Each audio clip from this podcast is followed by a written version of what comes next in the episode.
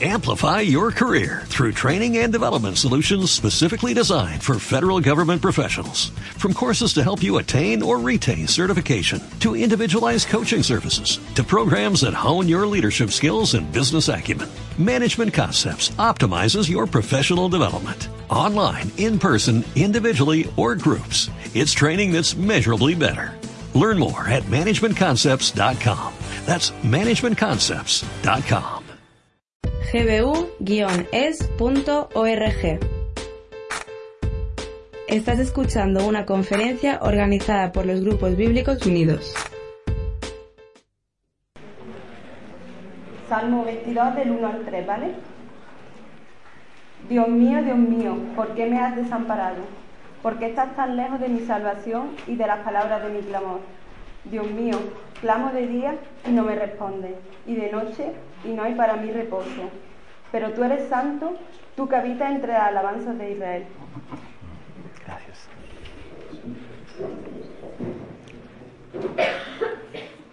Dos cositas antes de entrar en materia. Una gran recomendación para que iniciéis vuestra lectura bíblica. Ya estamos en marzo avanzado, pero no pasa nada. Además, eh, no lo comentaba en la presentación de esto, eh, no me acuerdo de su nombre, eh, la chica que hizo la presentación, Elizabeth, sí, eso es. Y, y esto tiene la modalidad, como sabéis, de, de, de leerla en un año, en dos, en tres o en cuatro. Según eh, elijas eh, leerte una columna, dos, tres o cuatro columnas. Así que yo estoy haciéndolo en, en, en dos años.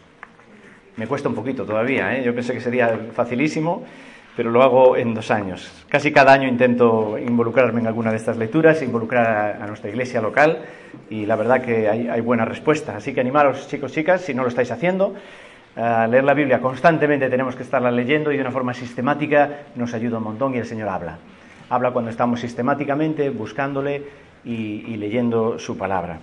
La segunda cuestión, eh, así un paréntesis, eh, estudiantes de psicología, antes de iros, si me pasáis a mí o para la oficina de GBU vuestra referencia, nombre, correo electrónico, eh, os podemos enviar información de lo que hace el grupo de psicólogos evangélicos, eh, encuentros, actividades y tener ya vuestros, ya os tenemos registrados a estas alturas para que podamos pues, ampliar esta red de apoyo y que vosotros sepáis que hay mucha gente trabajando en este ámbito y podáis tomar relación con ellos, contacto.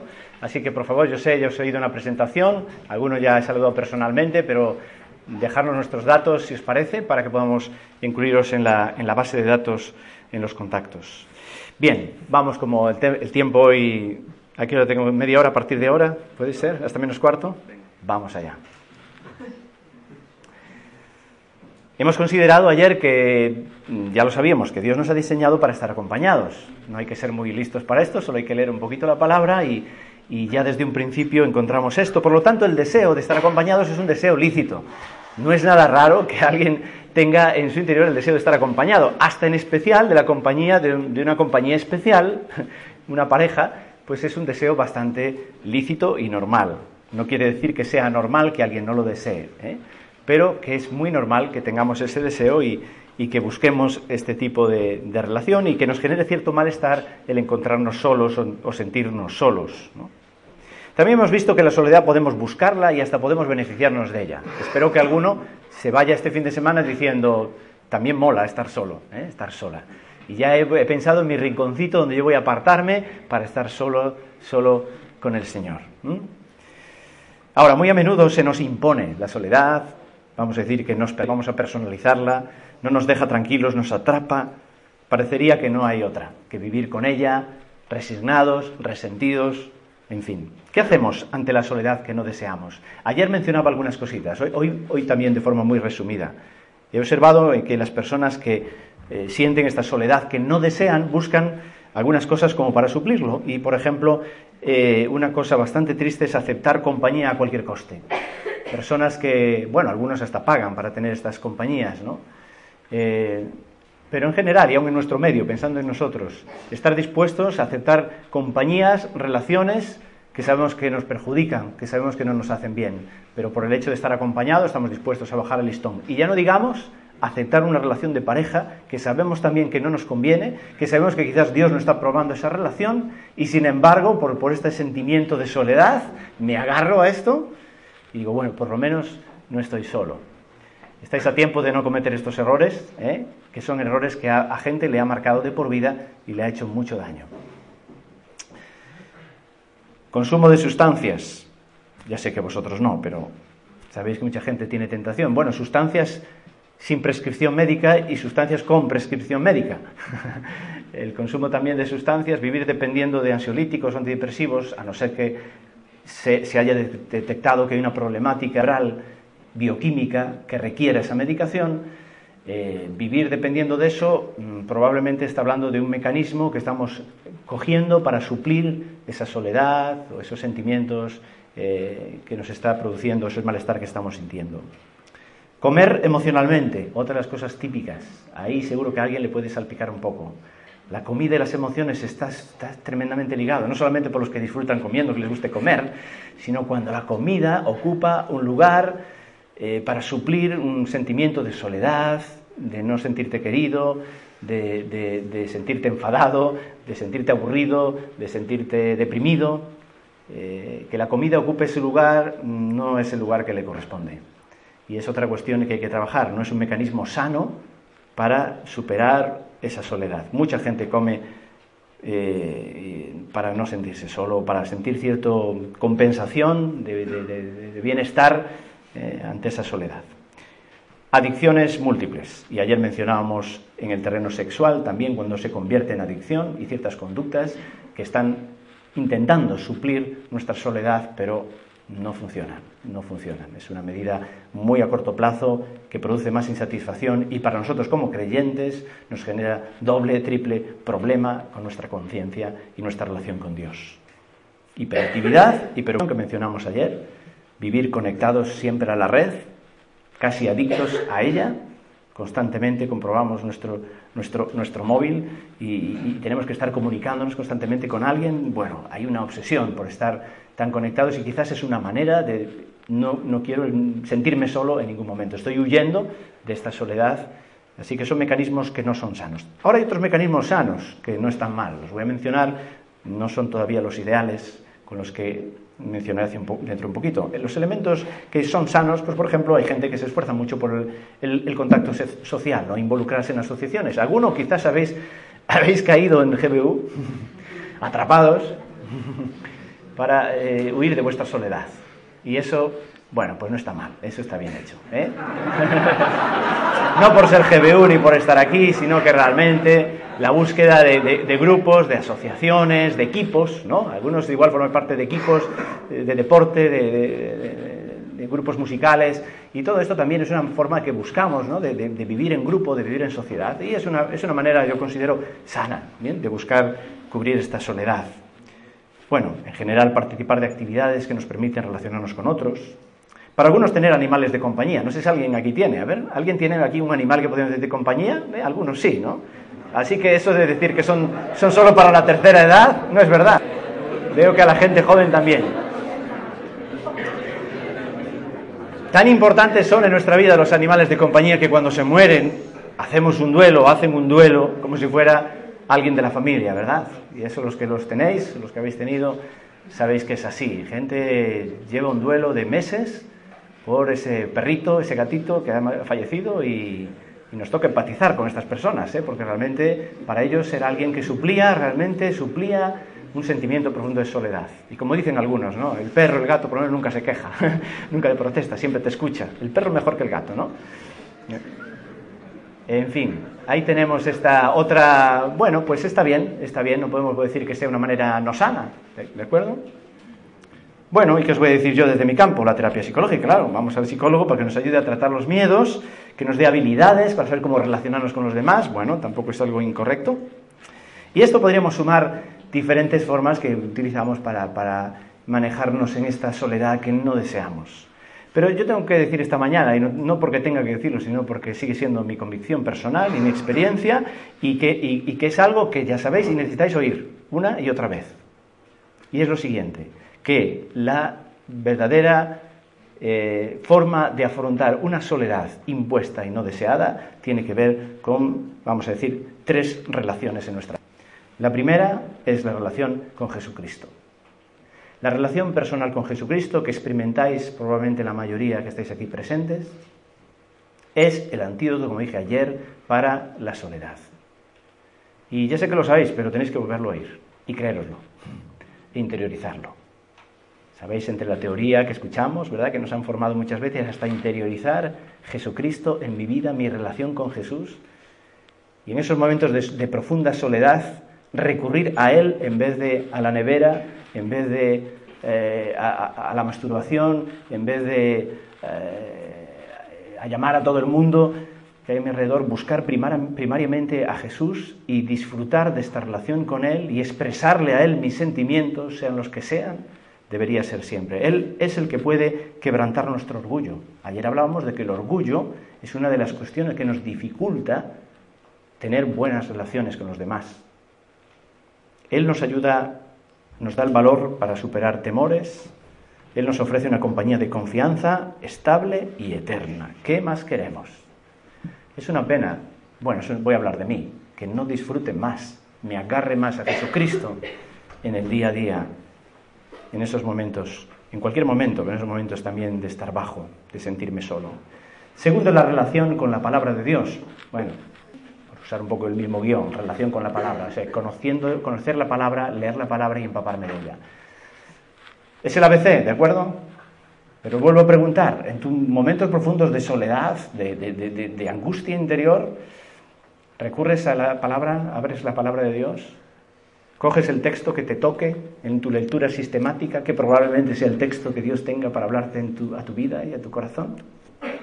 La palabra de Dios sigue siendo ese bálsamo. Es, es, verdad que es una palabra que nos confronta. Si hay pecado, te va a manifestar y decir, este es el pecado que te genera soledad y que tienes que suplir y que tienes que, que, tienes que resolver.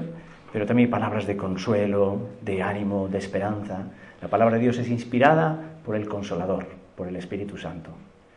Y nosotros somos iluminados por el Consolador, por el Espíritu Santo, cuando nos acercamos a la palabra para entenderla y poder aplicarla a nuestra vida y poder sentir aquí dentro Dios hablando a nosotros, Dios consolando.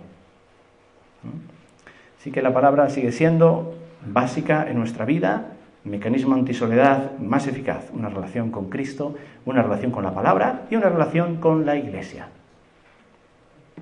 Espero que estéis todos integrados en una iglesia, iglesia local. En la iglesia universal lo estamos ya desde el momento que conocimos a Cristo y hemos nacido de nuevo. Pero también ha diseñado Dios en este plan de, comunidades, ¿verdad? pequeñas iglesias locales, y justo está diseñado como para ser, bueno, sabemos la iglesia, para ser luz, para ser sal, pero también sabemos que la sal y la luz de la iglesia más potente está en las relaciones que entre los miembros existen.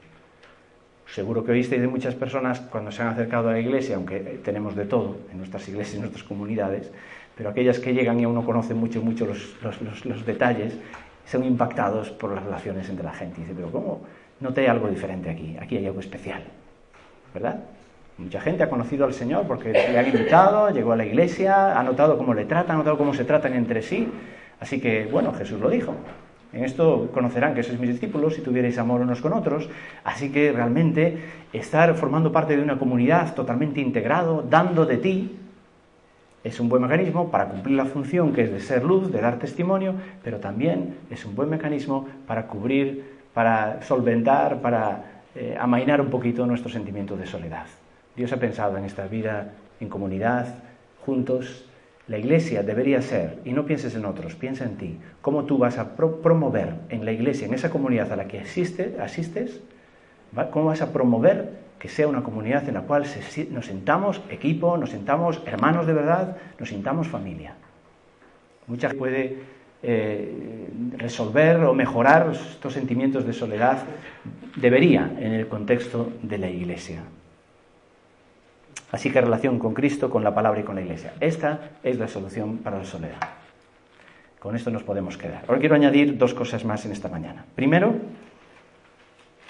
una idea que me está costando a mí digerir. Y os la voy a compartir como buenos pensadores y estudiadores de la palabra y, conocedores de la vida cristiana, eh, os voy a soltar esta idea que me está costando digerir. Y es entender que la soledad tenga o tiene su cabida dentro del propósito de Dios. La soledad en la vida de las personas puede tener su, su cabida dentro del propósito de Dios, número uno. Número dos, entender que la soledad no deseada que sintió Jesús, que la vamos a ver, fue para evitarnos la nuestra. La soledad no deseada que sintió Jesús, como se ha leído en el Salmo, ha sido para evitarnos la nuestra.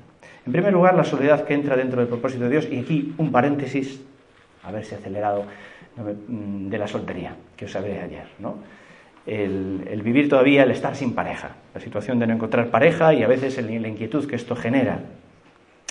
He visto también que gran parte de los sentimientos de soledad no deseada provienen de una relación de pareja que no funciona, o de un matrimonio que no funciona, de la falta de una pareja que responda a esa necesidad que tú tienes de compañía. La verdad que son muchas las dificultades que se nos presentan a veces para, para, encontrar pareja, ¿no?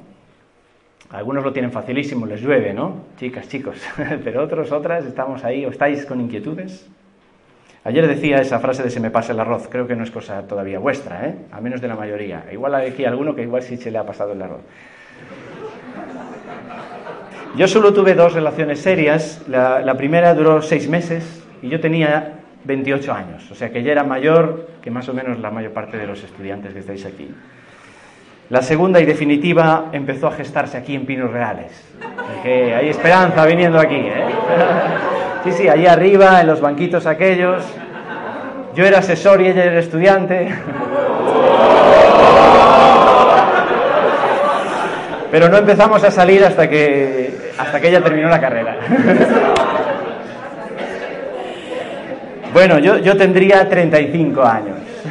¿Te dais cuenta cuando empezamos esta relación? ¿Vale? Así que hay esperanza, ¿no? Entonces la edad no debe ser una preocupación. Pero hay otras preocupaciones que sí que entiendo. Pocos creyentes maduros y comprometidos. Aquí estáis una buena representación. Gracias a Dios por vosotros. Es un estímulo tremendo veros vuestra pasión por el Señor, por compartir el Evangelio, por, por estar ahí sirviéndole. Pero es verdad que a veces vivimos rodeados de, de, cristianos, estamos hablando en el contexto creyente, cristiano evangélico, de personas no comprometidas o no maduras. Y tú quieres a tu lado, chica, un chico maduro espiritualmente, ¿verdad? Y tú, chico, quieres a tu lado una chica madura espiritualmente. Claro, claro, así debe ser y no bajes el listón. No lo bajes, aunque cueste esperar meses y años. Y a veces hay dificultad de encontrar creyentes así. Otras dificultades son de carácter. Os he notado algunos aquí con un carácter más tímido, como yo.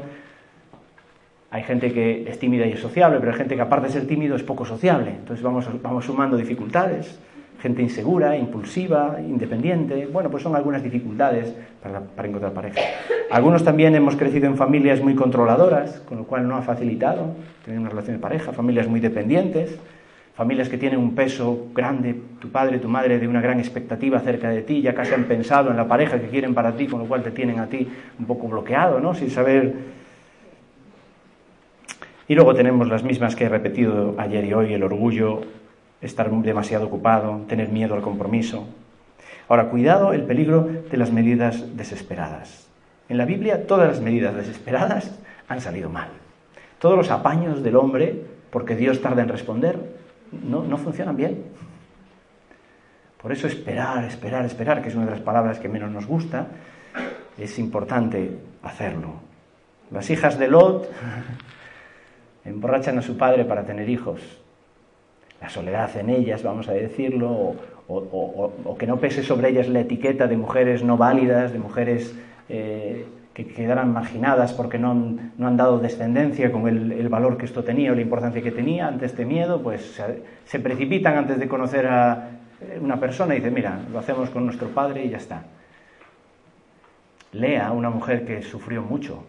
Lea es un buen ejemplo para estudiar una mujer con mucha soledad, una mujer rechazada, y también busca, mendiga el cariño de su marido dándole hijos. Que, de nuevo, en ese contexto, pues tener hijos es como lo que a la mujer le hacía mujer, ¿no?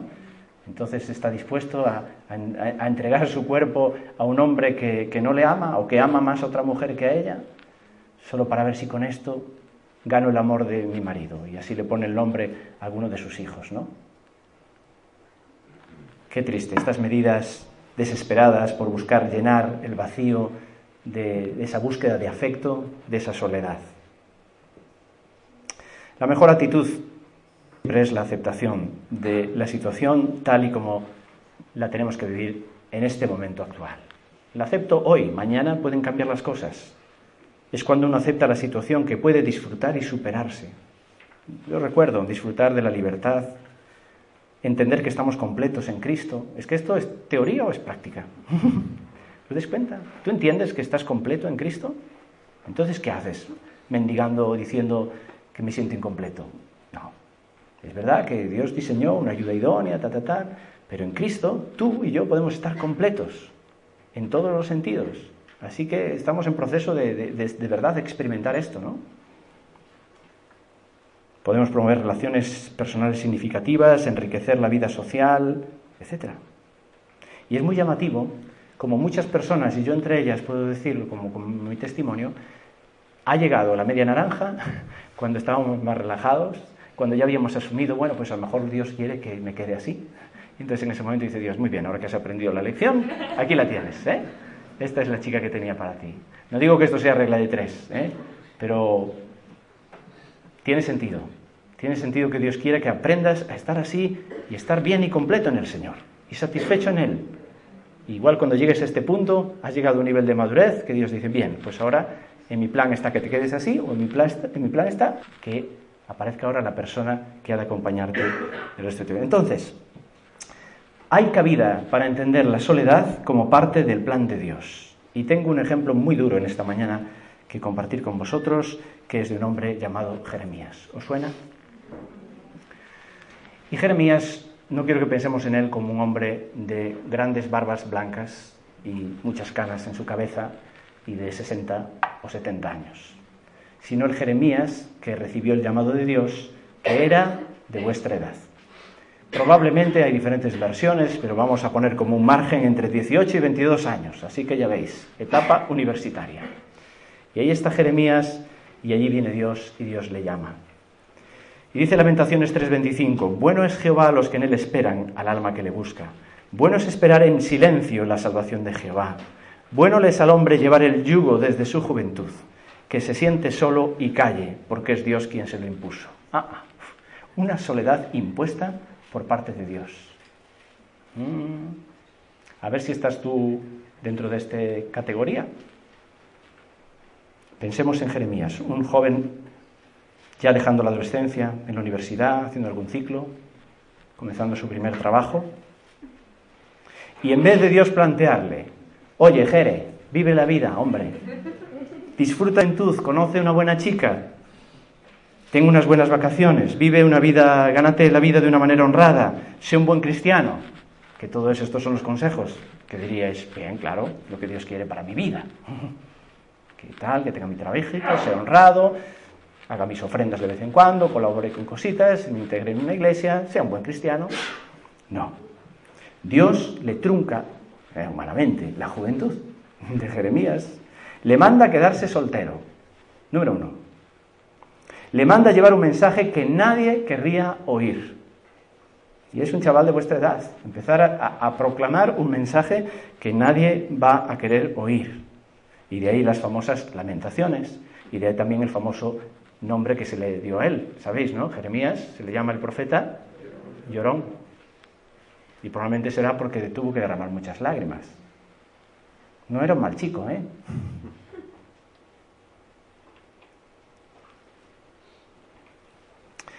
A pesar de eso se comprometió con Dios, se comprometió consigo mismo, se comprometió con su pueblo y le costó muchas lágrimas y muchas renuncias personales, pero cumplió el propósito que tenía que cumplir.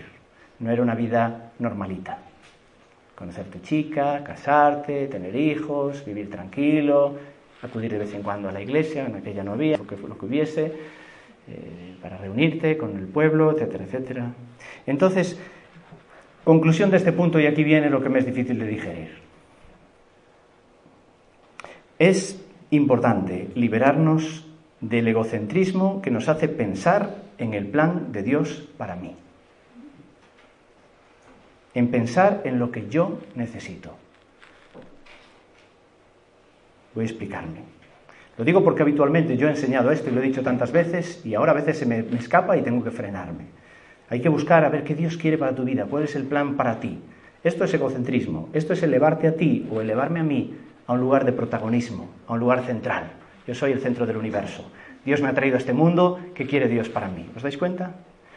¿Cuál creo que debería ser la alternativa a nuestro pensamiento? Es, en vez de pensar cuál es el plan de Dios para mí, es pensar en el plan global, general de Dios para la humanidad y cómo yo paso a formar parte de él.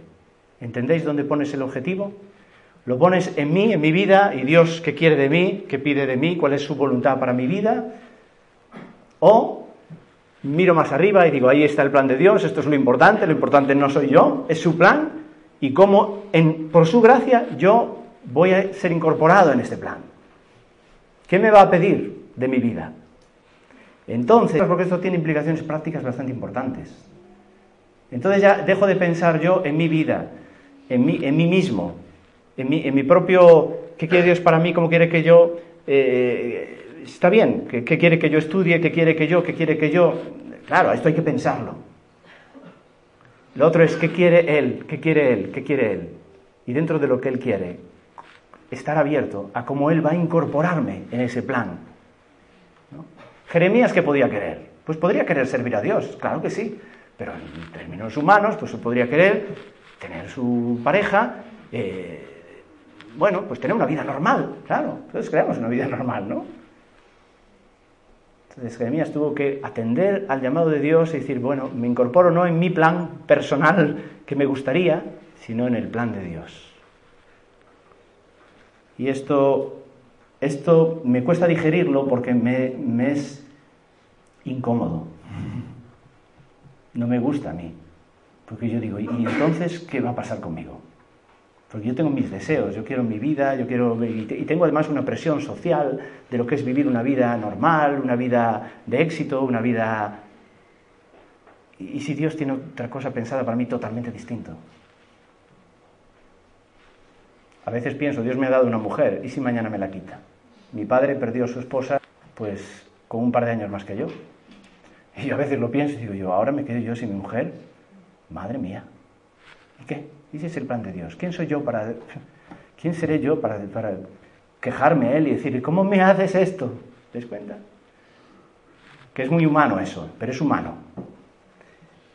Y Dios quiere que podamos levantar la mirada y decir, mira, haga, lo que haga Dios con tu vida, tienes que estar dispuesto. Si le has entregado tu vida, no a que Él se ajuste a tu plan o tus ideas, sino que yo forme parte de su plan. Y entonces, ¿qué os parece Oseas? Chico, cásate con esta prostituta, que no me gusta. y menos esta mujer de mala vida, que dirán, este hombre no tiene, no sabe ver, escoger bien una mujer. ¿No has pensado en mí, Dios? no, no pensé en ti, o sea, estoy pensando en el pueblo de Israel y cómo voy a utilizar tu vida para dar una lección. ¿Y yo qué? ¿Y yo dónde quedo? ¿Y, y yo? ¿No puedes dar una mujer decente? Y aún por encima, me es infiel y me dices, no, no, vuélvela a recibir, ámala. Claro, eso Oseas está en la Biblia. Oseas era un hombre, ¿eh? como nosotros, era un ser humano, no era divino. Qué difícil, ¿eh? ¡Wow! ¡Qué miedo, ¿eh? Me cuesta digerir esto. Yo creo que no, no es porque la idea es de entender, sino porque me cuesta tragar saliva y decir, ¿Qué puede estar Dios pensando en su plan? ¿Cómo me va a incorporar en ese plan? ¿Y qué tipo de renuncias va a suponer para mi vida? Sansón también vino con una misión. Dios dijo, Sansón va a nacer, pero no era la, misión centrada en la vida de Sansón. La misión era, el propósito de Dios era una lección para los filisteos. No era lo que voy a hacer con la vida de Sansón, cómo va a ser Sansón, no, no, el protagonista no era Sansón, el protagonista era Dios y su, visión de decir, tengo que hacer algo con los filisteos, ¿Qué, cojo? Pues van a hacer un hombre, se va a llamar Sansón y esta va a ser su, su misión. Entonces Sansón podría estar rompiéndose la cabeza diciendo qué voy a hacer mañana, qué voy a hacer de mi vida, qué es lo que me gustaría. Bueno, eso lo hacía, ¿eh? miraba a las chicas sobre todo, esta me gusta, esta para mí. Y así iba funcionando. Pero él no sabía que Dios estaba por encima de todo eso y que hasta Dios permitió una excepción en la vida de Sansón, que fue coger una mujer filistea, algo prohibido, pero estaba dentro del plan de Dios. Aquí tenemos una excepción a la norma, no una norma, no la norma, es la excepción a la norma, que Dios lo permitió, fijaros, es que rompe los esquemas totalmente. Dios puede romper muchos esquemas. ¿De verdad? Pero entonces no digas, es que me gusta este chico, esta chica que no es creyente, igual será la voluntad de Dios cuando es tu, tu gran voluntad. ¿eh?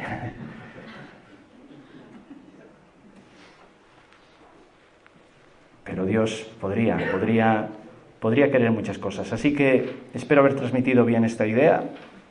Ya os digo, estoy en lucha con ella y con mucho temor y temblor de lo que puede suponer para mi vida en concreto que yo ya no soy el protagonista de mi vida, ya no soy el importante, ya no soy el centro del universo, ya no soy el ombligo del mundo.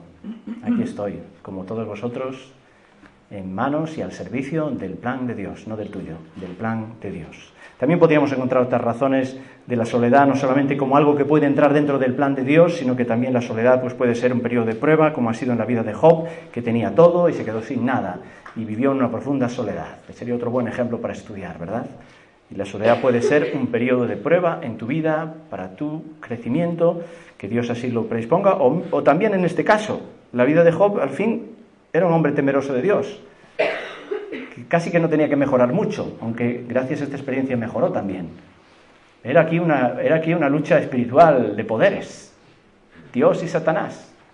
Satanás, ¿te va a renegar? Dios, no, este hombre me es fiel. Es algo a dimensión, una dimensión espiritual. A veces pienso yo cuántos, diálogos habrá entre Dios y Satanás con respecto a mi vida. Y lo importante es lo que yo y a ver qué pasa eh, conmigo, ¿no? Bueno, finalizamos unos, unos minutos, igual voy a arañar dos o tres más para aterrizar en la persona de Jesús y la soledad impuesta en él. Mateo 26, en su última etapa, a solas en la angustia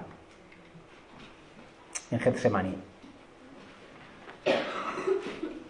Allí está nuestro Señor, al cual nosotros seguimos, del cual damos testimonio. Estaba allí en el Getsemaní, tenía amigos cerca, pero era su dolor. Busca al Padre, pero en esos momentos nada alivió su sufrimiento. Nada. Era impuesta la soledad. Sus amigos se duermen una y otra vez. Él buscó compañía. Fue todo el grupo, escogió a tres del grupo, más cerquita de él, y luego unos, unos metros un poquito más estaba allí, pero él decía, orad por mí, orad por mí, oramos por ti, tranquilo, Señor, tú tranquilo, aquí estaremos orando. Y en vez de orando, fue roncando. Y una y otra vez, y Jesús está viéndose solo. Habla con el Padre, pero está sintiendo una profunda angustia. Pase de mí esta copa. No quiero pasar este mal trago si es posible evitar este mal trago. Bueno, podemos pensar si te has sentido solo en medio de, dolor, aunque no tenga nada que ver con esta intensidad del dolor de Jesús. Si te has sentido abandonado, incomprendido, aun a pesar de buscar ayuda, te han fallado. En segundo lugar, a solas en el juicio, Juan 18. Ya nadie estaba de su parte, sin familia, sin amigos, solo alguno un poquito bien distante, que luego, como bien sabemos, reniega de él. Imaginaros la mirada de Jesús a Pedro y el sentimiento de profunda soledad y decepción, aunque él ya sabía lo que iba a pasar. Pero el dolor profundo en Jesús, diciendo, ya no tengo nada. Tú que fuiste el único valiente, que viniste hasta aquí y, y al fin estás haciendo lo que estaba establecido, ¿no? Lo que ya sabíamos que iba a pasar.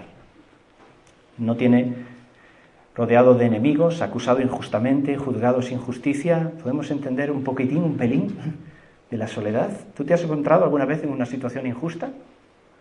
¿Puedes recordar alguna? No, es difícil, no, no, no de este tamaño de nuevo, pero sí que sintiéndote sin apoyo de nadie, sintiendo frío, distancia de todos, acusado sin razón, señalado, ridiculizado. ¿Te has sentido así?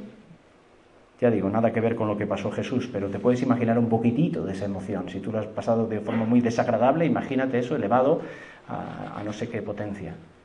lo que Jesús experimentó. Pero el mayor grado de sufrimiento lo hemos leído en este Salmo 22. Mateo 27, 46. Dios mío, ¿por qué me has abandonado? Esto pone la piel de gallina. ¿eh? Yo, yo se me pasa algo por el cuerpo. Imaginar el clamor de Jesús, de Dios mismo hecho hombre, allí en la cruz clavado, clamando, Dios mío, Dios mío, ¿por qué me dejas aquí solo? ¿Por qué me desamparas? Es un grito desgarrador, es la máxima soledad que se puede sentir el único momento en que se vio separado del Padre.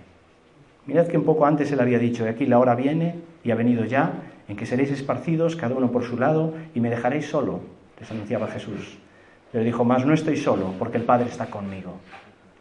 Fijaros para Jesús haber expresado esas palabras con total conocimiento de causa y haber sentido ese acompañamiento de, de su Padre hasta esos minutos en que en la cruz carga con el pecado de todos nosotros y Dios su Padre entonces sí le abandona. Estas palabras ya en ese momento no eran válidas para él. Sí había quedado solo y abandonado de su Padre. Dice el Salmo 22, Dios mío, Dios mío, ¿por qué me has desamparado? ¿Por qué está tan lejos de mi salvación y de las palabras de mi clamor? Dios mío, clamo de día y no respondes y de noche y no hay para mí reposo. Ahí está, ahí está Jesús en este salmo mesiánico, clamando, diciendo, no, no, no encuentro descanso, no, no respondes. Versículo, pero tú eres santo. Ahí está la respuesta. Claro, ¿cómo vas a estar aquí yo cargado de pecado, cargando con el pecado de la humanidad y tú eres santo? Aquí hay una incompatibilidad. Así Jesús podría entender, pero eso no le evitaba el gran sufrimiento y dolor de estar solo. Tú eres santo.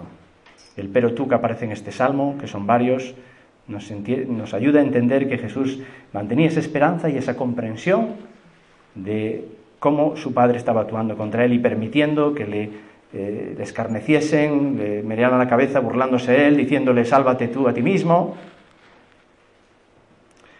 Pero dice, no te alejes de mí, la angustia está cerca, no hay quien ayude, qué soledad. Versículo 19, Jehová, no te alejes. Y el versículo 22, que es la bisagra en este salmo. La primera parte es un clamor de desesperación, de soledad. La segunda parte es un clamor de victoria, que no lo vamos a leer ahora. Pero esta bisagra del versículo 22 es importante porque nos implica a nosotros. Anunciaré tu nombre a mis hermanos, en medio de la congregación te alabaré. Y este es un texto que menciona, recoge Hebreos 2, que dice así, Hebreos 2.9. Pero vemos aquel que fue hecho un poco menor que los ángeles, a Jesús, coronado de gloria y de honra a causa del padecimiento de la muerte, para que por la gracia de Dios gustase la muerte por todos. Porque convenía aquel por cuya causa son todas las cosas, y por quien todas las cosas subsisten, de llevar muchos hijos a la gloria, perfeccionarse por aflicciones al autor de la salvación de ellos. Porque el que santifica, Dios, y los que son santificados, nosotros, de uno son todos. Por lo cual no se avergüenza de llamarlos hermanos, diciendo, anunciaré a mis hermanos tu nombre, en medio de la congregación te alabaré. Dios no se avergüenza de nosotros nos llama hermanos. Este es de nuevo el gran antídoto para nuestra soledad. Encontrar que formamos parte de la familia de Dios. Encontrar que Jesús no se avergüenza de llamarnos hermanos de Él a pesar de nuestras vidas, a pesar de tu vida. No se avergüenza de llamarte hermano. ¿Por qué no se avergüenza? Porque Él ha tomado cuerpo como nosotros. Porque Él ha descendido a este nivel humano, dejando la gloria, y empatiza totalmente con nosotros. Él puede entender todo tu dolor él puede entender toda tu soledad. Nadie, de verdad, mejor que Él puede entenderlo. Y no está ya lejos, ha estado aquí cerca, ha pisado esta tierra. Es más, como nos dice y finalizo con este texto de Hebreos, teniendo un gran sumo sacerdote que trasposó los cielos, Jesús el Hijo de Dios, retengamos nuestra profesión de fe, mantengámonos ahí firmes, porque no tenemos un sumo sacerdote que no pueda compadecerse de nuestras debilidades, sino uno que fue tentado en todo según nuestra semejanza, pero sin entonces acerquémonos pues confiadamente al trono de la gracia para alcanzar misericordia y hallar gracia para el oportuno socorro. Pues amén, chicos, chicas, no hay mensaje nuevo aquí. Es Cristo el que llena nuestras vidas y que suple nuestras soledades. Que Dios nos bendiga y nos ayude y nos prepare para los retos que Dios tenga pensando, pensado para nosotros para poder estar dentro de su voluntad y mantenernos firmes allí confiados y disfrutando de, Jesús que está ahí presente en nuestras vidas, de ese trono de gracia. Es un trono, hay un rey, hay, hay, poder, hay majestuosidad, pero hay gracia para nosotros y hay un socorro oportuno a cada momento, un socorro práctico, concreto para nuestras vidas. Pues vamos a dejarlo aquí. Tenía, quería poner una canción, pero mejor no, ¿verdad? Por tiempo podemos escucharla. ¿Es factible escucharla? ¿Son tres minutos? Estás en duda, estás en duda con esto. No, es siempre, no es dicen, dicen que sí, allí que lo pongamos. Creo que puede ser bueno, puede ser bueno por, por cerrar este tiempo con un poco de reflexión. Es una canción de Alex San Pedro, justamente vamos a acercarnos a ese, grito de Jesús en la cruz. Y piensa como dice el himno, Dios te desamparó, desamparó a Jesús para ampararme a mí. Así que ahora cuando llegamos a esta canción y este grito, Eli, Eli, la masa bactaní, escucha que Cristo estaba amparándonos a nosotros. Vamos a para orar mientras oímos esta canción y con esto cerramos este tiempo.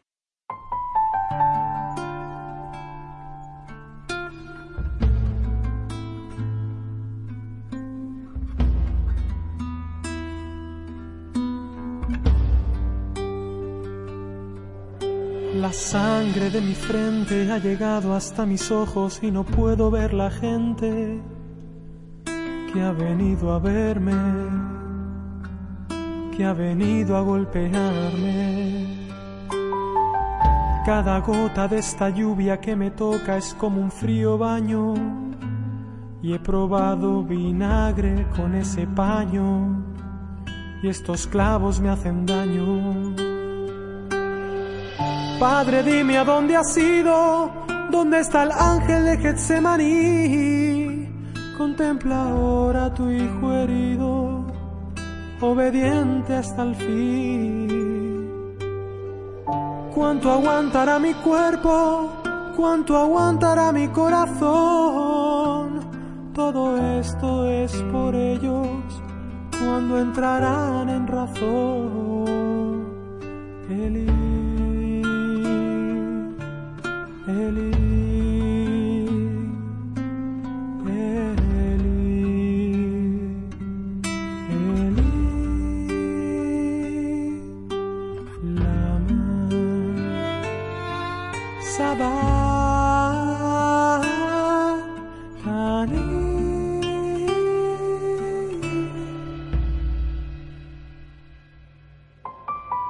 Dejé mi gloria para entrar en esta historia salvar la escoria y humillar al sabio a través de mis agravios, crucificado en el Calvario.